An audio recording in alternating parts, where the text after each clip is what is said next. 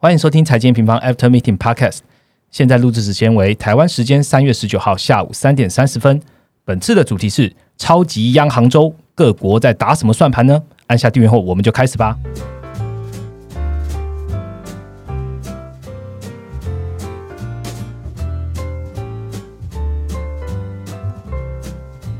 Hello，大家好，我是财经平方的 Roger。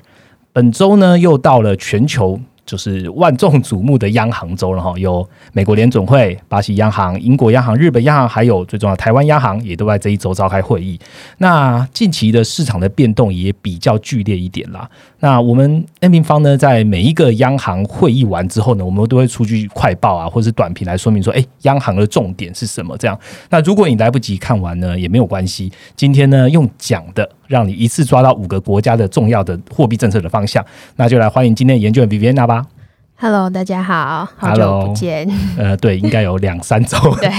对，好，央行的政策呢，基本上我们就看得比较远啊。但是其实央行的政策的走向啊，常常会牵引就是当天市场的一些情绪然后例如台湾时间三月十八号的凌晨啊，联总会会议之后呢，诶，市场正面解读，然后股市表现就还不错。可是隔一天呢，就是随着我们一直在关注的美债值率又攀升了，所以三月十九号 n a s d a q 的表现也不好，这样子。所以我们先请比比来为我们掌握一下这一周的行情吧。好，那呃。这一周的股市啊，其实慢慢从前几周的一个回档，再开始出现修复的一个状况。那产业比较分歧的情况也是出现收敛，但还是以一些循环性类股啊，以及高息的类股是比较领涨的状态。例如说像是 REITs，然后工业类股、金业类股等等，都是这一周表现比较好的。那盘中可以看到，像是 S M P 啊、道琼都是一度创新高的状况。那 n a s d a q 这边大致是收复了大概一半的波段跌幅，但是本周表现比较差的就是呃，可以看到是能源类股的部分。那主要就是油价在台湾时间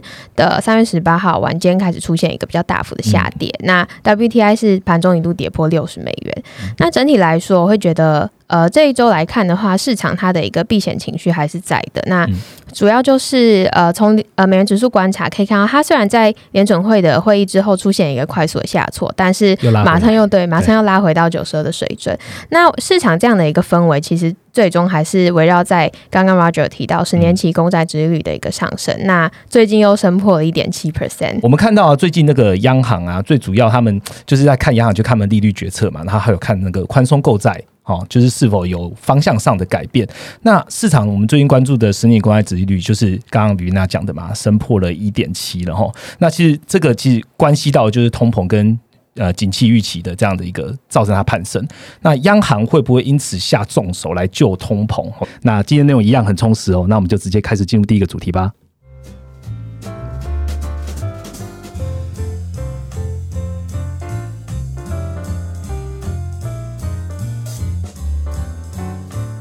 OK，马上进入我们第一个主题，那就是联准会了哈。这一次呢，一样放出了偏鸽的一个讯号啦，所以会议后的三月十八号晚间，哦，就美元就震荡了，美股呢从呃会议前的下跌就翻转，就收红了。那就请 B B 来针对这一次的会议来说明一下吧。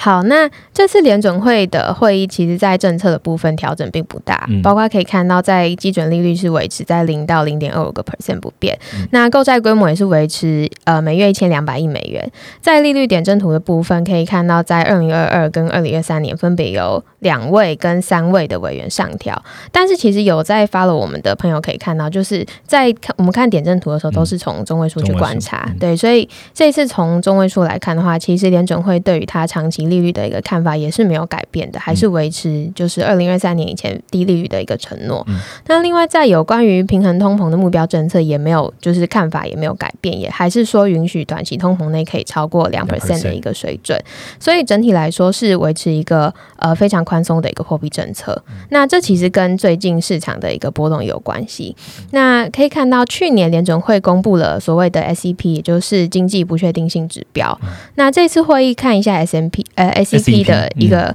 呃状态可以看出，联准会对于像是 GDP 啊、失业率、PCE，然后还有核心 PCE 的不确定性都是高于过往的。那尤其是在 PCE 这边，又比上次的会议还要再存在更高的不确定性的一个预期。那其实去看一下美国最近的数据啊，包括说美债的一个平衡通膨率，尤其是在五年期这边是出现一个非常大幅的飙升。那飙升的幅度是超越十年期跟二十年期，那近期更是接近了二点五 percent 以上，是非常靠近一个历史新高的位置。所以很多人就是最近在好奇说，十年期公债在涨什么，就是在反映这个通膨的预期。对，所以在物价这样子一个非常高度不确定性的状况之下，金融市场最近比较大的一个波动，也使得联准会可以看到在这次会议是保留一个极为宽松的态度。嗯，这一次联准会还有一个比较大的一个看点呐，就是联准会大幅调升了二零二一年 GDP 的预测的成长嘛，吼，从原本的四点二 percent，然后调升到哇，一路调到六点五 percent，那也下调今明两年的失业率到四点五跟三点九 percent。那大家知道吗？就是美国的 GDP 成长率到六 percent 这种。对成熟成熟的大国来说，其实非常难得看到的。我刚刚看了一下，在两千年以后是没有看到的。然后，那虽然就业啊不可能短期恢复疫情前的水准，那这应该还是要呼应到，就是我们从二零二零的年末开始提到的，就是低基期跟基本面的好转，对吗？对，那呃，我们从去年其实就开始提到说，今年美国的 GDP 能不能回到疫情前的水准的一个关键，就是在这一次的一点九兆的财政政策。那这个纾困法案也是在前几周顺利的通过了。那所以这样子的一个状况之下，终端需求持续的回温，就会有利于上游企业去进行持续进行一个库存回补的动作，那带动整个循环。那其实不只是联准会，像最近啊，经合组织就是 OECD 也是大幅上。上调了美国二零二一年的经济成长预期，大概三点三个百分点。那是主要国家中，呃，一个调幅是相对比较大的。那比美国大的大概只有印度。那我们在三月的快报有提到原因，那大家可以去再看一下。好，那回到美国这边，那其实去年底他们就已经通过了一个九千亿的财政政策。那可以看到这个九千亿，其实在最近几个月就已经在消费市场上开始起了作用。零售销售对，包括是呃一月、二月美国的零售销售，它的绝对金额是持续的在创高。那大家都知道，其实，在年底啊，美国的圣诞节是一个第四季是一个比较消费旺季，但是今年第一季的。数字看起来甚至是大幅超越去年年底的表现。嗯，那去年呃第四季的时候，平均每月零售销售金额大概是五千四百亿。嗯，那呃最新的数字一月、二月分别是五千七跟五千六。嗯，那所以看出就是接下来这一次一点九兆的一个财政政策，比九千九千亿再多出一倍以上。那接下来肯定就是可以为美国带来一个更大力道更强的消费动能。嗯，其实有在听我们上一集 podcast 的的听众朋友就会知道说，哎，我们研究人 Ryan 也有提到，就是这一点九兆的刺激方案里面呢，概算啊，有大概也有八千亿的移转性收入。那大家可以乐观在看待接下来零售销售的数据，应该会更好才对。那呃，联储会这边我还想问一个问题哦，就是联储会这一次啊，也有大家一直在期待他针对 SLR 提出一些他会不会延展的这样的一个呃言论，但看起来好像没有。那对 B B 跟我们讲解一下吧。好，那呃，我再先解释一下 SLR 是什么，就是给刚加入我们的听众朋友。那 SLR 它的全名是一个 Supplement Leverage Ratio，那它的中文名字是补充杠杆率。那这其实跟巴塞尔协定中提到的资本市足率 CAR 是同一个东西。那它的计算方式是呃一级一级资本除以风险性资产。那一级资本其实可以想象成金融机构它所持有流动性比较佳的一些资金。那资本又有分为一级、二级、三。级，那其中一级就是流动性最高的，包括说股本啊、保留盈余等等的。那这样的一个一级资本除上分母的风险资产，就可以去说明一个机构它所持有的风险资产有多少流动性资产来覆盖。那所以说这个比例越高，就是代表说企业的一个抵御风险的能力也就越好。所以联准会对于就是 SLR 的规范是。就是它可能要求机构都要维持在一定的门槛之上。嗯，那为什么这一次 SLR 就是大家这么关注呢？主要就是因为去年四月的时候，联准会它放宽了一个对 SLR 的规范。那它放宽了哪个部分呢？它就是允许机构不再将美债纳入为分母的一个风险性资产，嗯。但是这个规范在今年三月三十一的时候就会到期，嗯。所以呃，大家试想一下，假设联准会不延长这样子的一个规范的话，就等于说机构持有的美债它就会纳入到我们刚刚提到这个 SR 公式的分母。分母，嗯。对，所以分母变大，那你 SR 的这个比值就会降低，嗯。那就会导致说有些机构它的 SLR 可能会掉到门槛之下，嗯所以它就有诱因去减少持有，减少它的一个美债的呃，持有。不买美债了。对对对，那这样子的状况就会造成债市的一个卖压，嗯然后就会造成再度推升殖率的上行。嗯对，所以市场现在就很关注联准会是不是会延长对于这个 SLR 的一个放宽。嗯，我从三月十八号之后看一下，就是市场对于 SLR，嗯，好像不一定会放宽对哦。那其实上一集啊，Ryan 也有提到，就是哎，扭曲操作好像也不一定会主动执行。看联总会他现在的鲍威尔的 comment 好像也是。那你认为联总会还会用什么方式来对付偿债值利率呢？嗯，那呃，其实我们在会议之前呢、在快报啊或者是月报都有提到这一次关注的重点，一个就是 SR 的问题，另外一个就是联准会会不会采取所谓的扭曲操作来去就是压偿债值利率这边。嗯那其实呃，这一次联准会它看就是没有。提到说扭曲操作嗯的一个政策的调整，那主要就是鲍威尔他说他认为目前的货币政策是适当的，嗯所以总结来看，这一次的会议啊，其实联准会他要出手去压长债值利率的一个意图不是非常的明显。嗯但是我个人认为说，呃，这样子的一个状况其实不用太去一个负面解读。嗯那我们之前在月报有提到，那根据美国财政部他最近的一个发债的状况啊，嗯其实。刚刚呃讲到联准会，它每个月一千两百亿的这个购贷购债，嗯它是一定会就是被动的转向去购买长债这边。因为财政部发债了嘛，对对对，就是必须要买对它必须要买。嗯。那他现在就是呃，在被动购债之之余，他没有去采取一个主动的扭曲操作，也就是卖短债来买长债这件事情。那他其实是。我觉得是一种把就是子弹留着的状况，嗯。那所以也就是说，联准会他认为目前金融市场的波动都都是还在可接受的范围内，所以鲍威尔就是现在还不出手，留一点子弹，对等到真的失控的时候，譬如说美债只遇到两 percent，或许你会听到一些比较呃扭曲操作啊，会是 S O R，。但是我我必须讲一下 S O R 这一件事情，它比较赶，因为它嗯三月三十一号就到期了，所以应该也会在下周或是下下周，不晚于下下周，呃，联总会就应该要。表态，这 SLR 嗯到底要不要放宽？所以持续回来我们的网站来关注我们哦。那联总会的部分，我稍微统整一下啦。第一就是声明稿，然后从声明稿利率点阵图啊，SEP 的经济预测不确定性指标来看，都看得出来，联准会会维持目前的货币就是宽松的态度是不会变的。那再加上，嗯，联总会大幅的上调今年的 GDP 成长率嘛，然后下修了失业率，也代表的是说，呃。经济实质的经济应该是好转的哦、不然联总会这么 这么 bold 的一个大幅上调，嗯其实是有依据的。这样，最后是每个月的一千两百亿的购债会持续。那 SLR 呢？我们就看一下近日会没有 会不会有什么样的 update，我们就会用快报或短评的方式再通知给所有的听众朋友喽。那下一部分呢，我们来讨论大动作升息的巴西央行吧。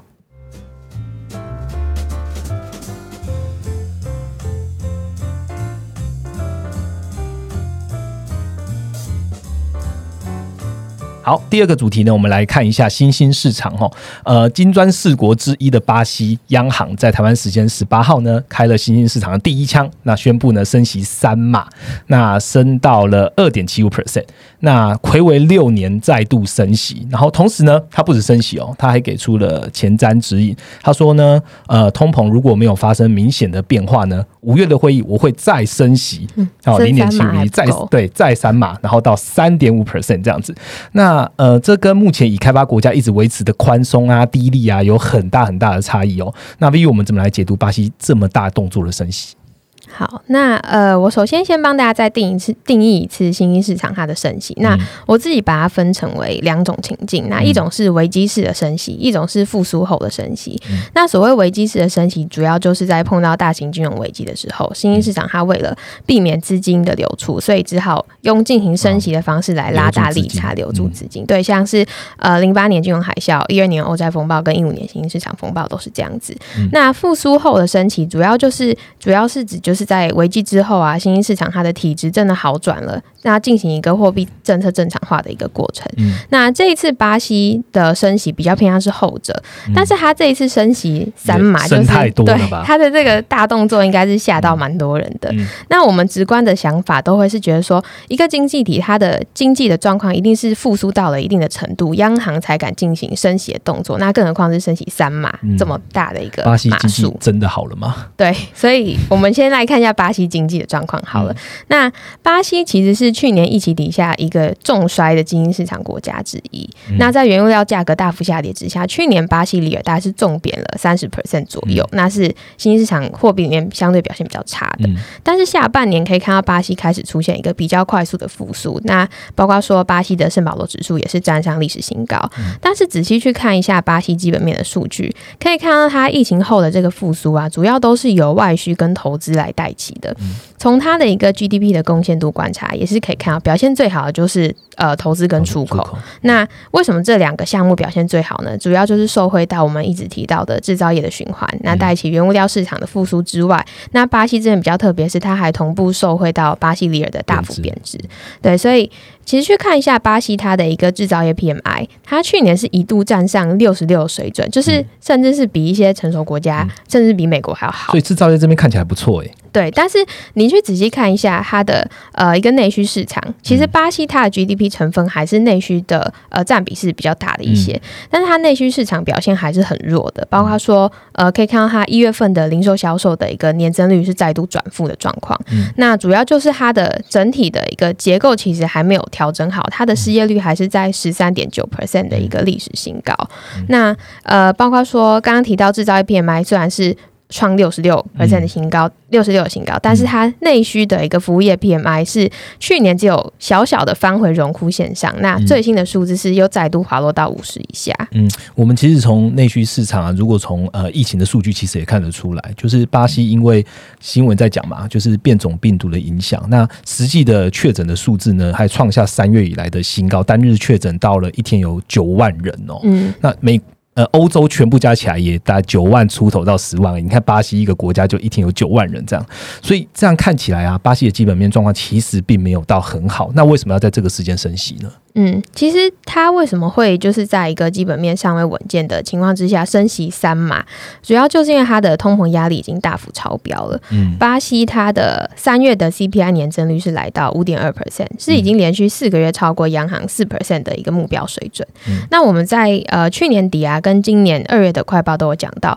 其实巴西央行就有已经慢慢在透露它准备要升息的动作。那当时市场的一个预期升息的时间点大概是落在 Q 三，但是呃那个时候市场预期的呃状况是油价在五十左右的水准。嗯那近期油价就是出现一个快速的飙升，对，所以就导致说巴西央行它的升息时间点甚至是提早到 Q one 就进行。嗯那我自己是觉得说，提早升息这件事情，其实对整体新兴市场来说。不是一件太好的事情，嗯因为呃，主要就是它在基本面还没有好的时候，还没有站稳的时候就开始升息，那就会导致说央行陷入一个在经济复苏跟维持利差之间的一个两难。嗯对，那后续的话，大家可以去观察一下，俄罗斯央行在三月十九日也会进行它的利率决策会议。那俄罗斯同样也是它的一个 CPI 是大幅的超标，它二月的 CPI 是五点六 percent。那呃，其实它最近有在慢慢的试出一些消息，就是说，对对它可能会加快它的升息路径。那目前市场是预期俄罗斯央行这边也是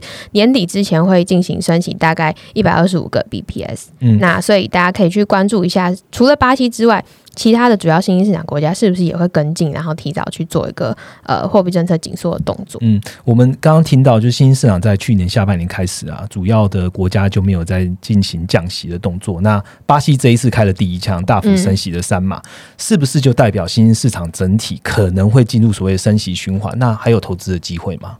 好，那对新兴市场后市的看法，我分成三点来讲好了。那首先第一点就是像刚刚说的，太早升息，我觉得对新兴市场来说不是一件好事。对，那我我们从金融市场、金融海啸以来，就是去观察新兴市场，它的股市其实真正出现一个 outperform 的时间点，都是位在于制造业的上升周期跟它自己的融资环境是相对宽松的时候。像是去年新兴市场就是在这样子的一个位阶。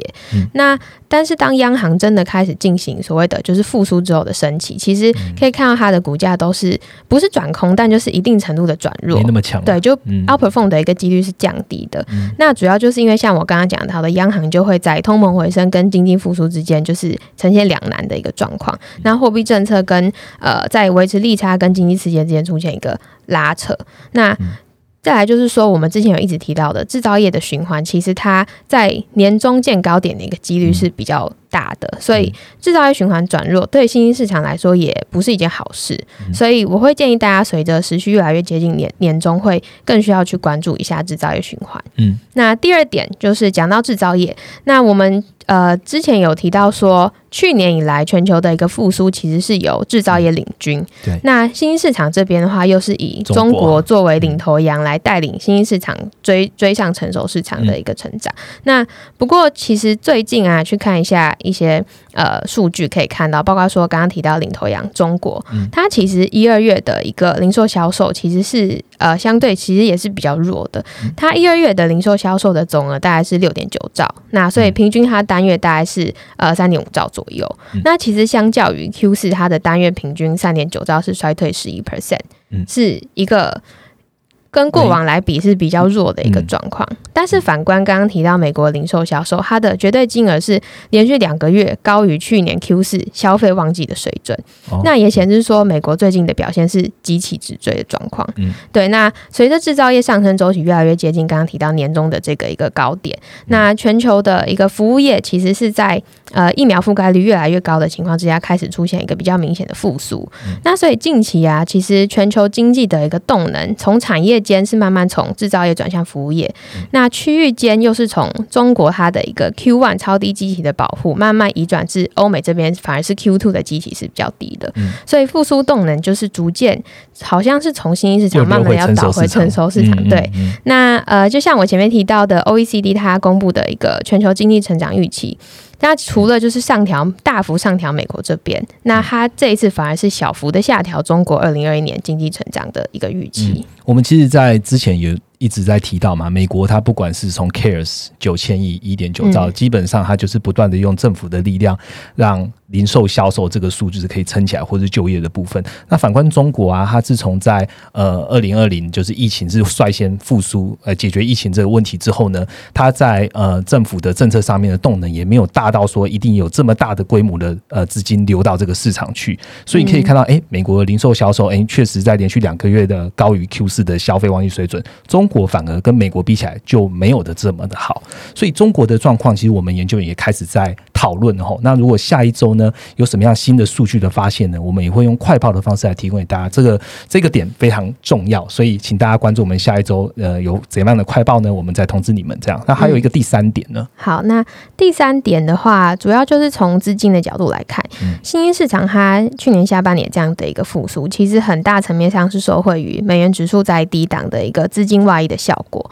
但是其实观察，呃，这一次拜登他的一个一点九兆财政政策出台，跟前面两次 CARES 法案跟去年年底的九千亿相比，前面两次你可以看到法案出来之后，美元指数是盘整。但是金价是上涨，对。但是这一次美元指数出来之后，它是出现一个筑底甚至回升的状况。那金价这边是跌破呃一六七零的一个大怎么差不多？金。价反而没涨了。对，那我觉得去观察一下市场情绪的话，就可以看出，其实市场它已经接近完全去 price in 这个财财政带来的一个资金效益。嗯那它转而是呃去反映一个实体经济的动能。所以我觉得从两个面向去看，第一就是美国它的经济结构，它的服务业 GDP 占比是接近八成，那是。呃，全球里面就是最高的一个国家。那刚刚提到的复苏，接下来产业间从制造业转为服务业去主导，嗯那就会有利于短期的资金其实是回流美元的状况。嗯那第二点的话，就是我刚刚提到新兴市场的升息，但是它这一次的升息，如果说它的一个速度是比较呈现一个分歧不一的状况来看的话，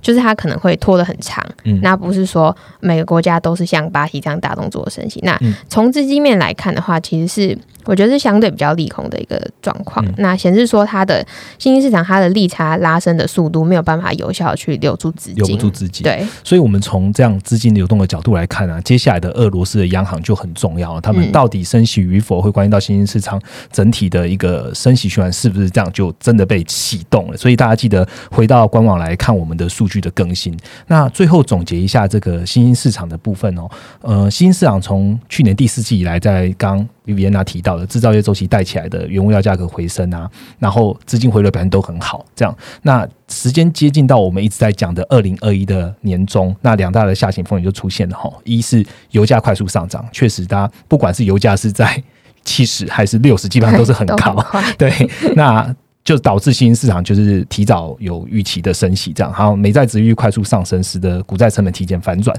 那都在。二零二一的第一季就发生了哈，那接下来的一到两季新兴市场的下半年，如果再加上去年底 Upper 风的几率降低的话，反过来复苏动能可能就回到服务业哦。那服务业又以什么为主？当然是有高值利率、盈利修复的一线服务业的国家，譬如说刚刚讲的美国的为主。这样，那接下来呢，我们就进到了第，等一下会讲到第三个主题哈。那我们就继续来观察英国、日本跟台湾吧。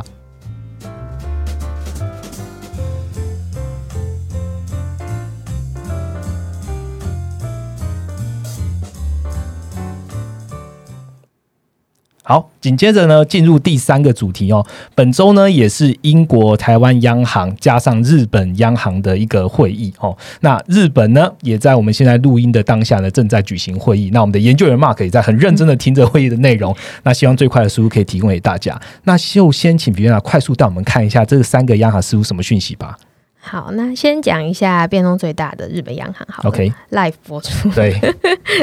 对，那日本央行它的利率决策这一次啊，就是做了一个比较大的政策调整。那主要就是有两点重点比较大的，就是第一，它就是放宽了它对直利率曲线的一个控制，对它呃调宽了对十年期公债的呃一个直利率的区间到大概正负零点二五个 percent，原本是零点二 percent 对吗？那另外的话就是它取消了六兆的 ETF 购买的基本指引。那这个消息出来之后，可以看到日元日日元有出现一个短线的拉。发展，那主要就是市场开始担心说，日本央行它的政策是不是要收紧了？那我们之前有提到，日本股市的一个动能，其实主要就是日本央行在购买这些风险性的资产。对，那我们先来谈一下，说为什么日本央行要同样就是在这个时间点更改这样子的一个政策指引？那主要就是日本央行啊，它从大概二零一三年开始执行 QQE 以来，它已经常年的都保持一个非常低的利率，甚至是负利率。那已经一定程度的挤压到了金融业的获利。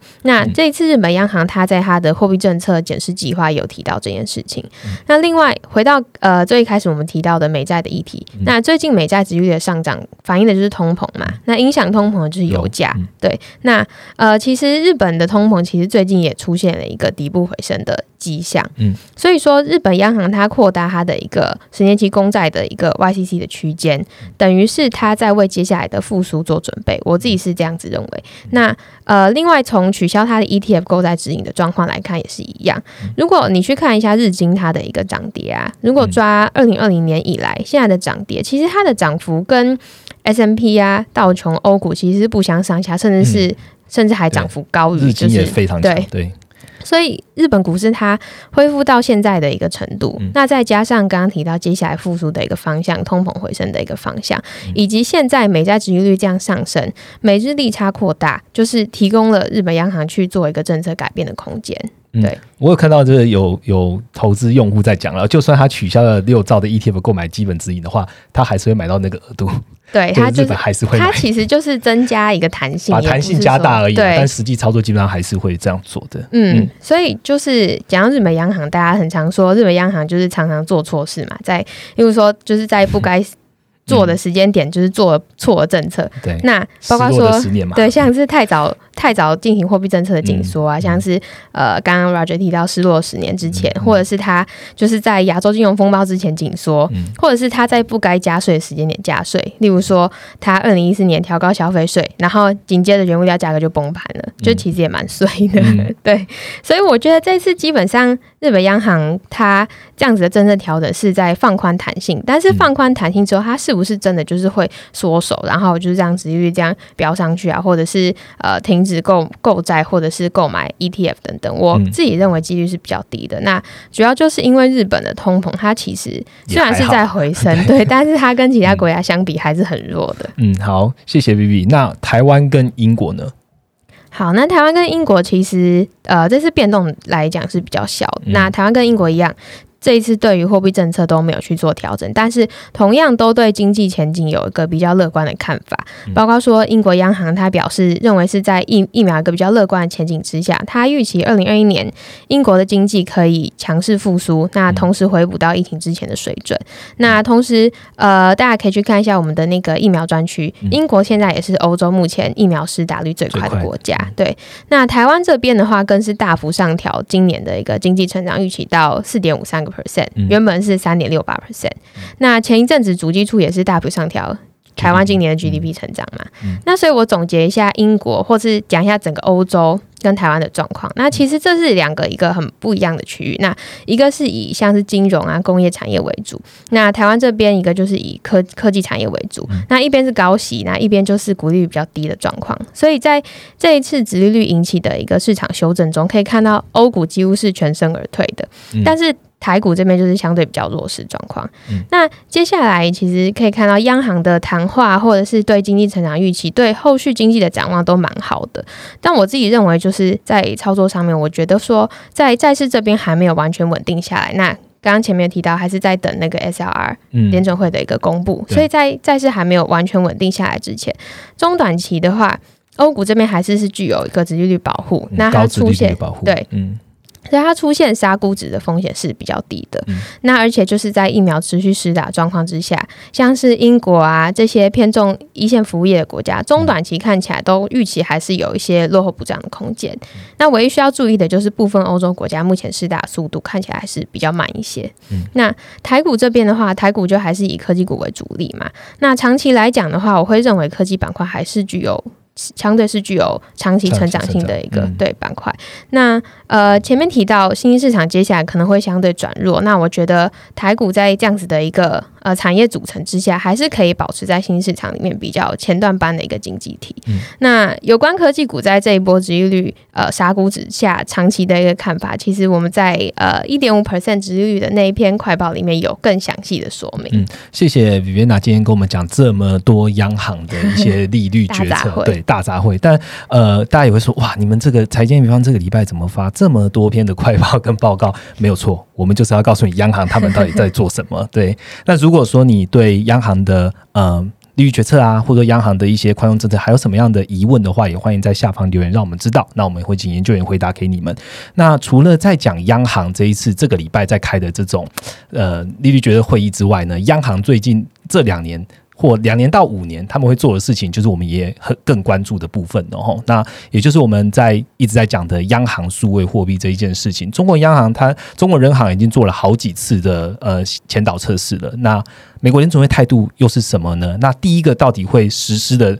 国家，他们实施的状况又是怎么样？其实我们都在呃。最新推出的央行数位货币的这个语音课程里面呢，都有完整的告诉呃听众朋友或学员怎么来看央行数位货币，而且有什么样相关投资的标的。那特别为什么要现在讲呢原因，是因为你们听到的当下呢，就是三月二十二号，我们的课程就正式开课了哦。那三月二十二号之前呢，呃，听众朋友还是可以可以用预购价。来买入这个央行数位货币，大概六十到七十分钟的课程。那如果在三月二十号我们正式开课的时候呢，价格可能就会再涨一点点的。所以有兴趣的听众朋友呢，现在就可以先到 M 方的网站来购买，然后等我们三月二十二号开课，你就会学到到底怎么样来看待未来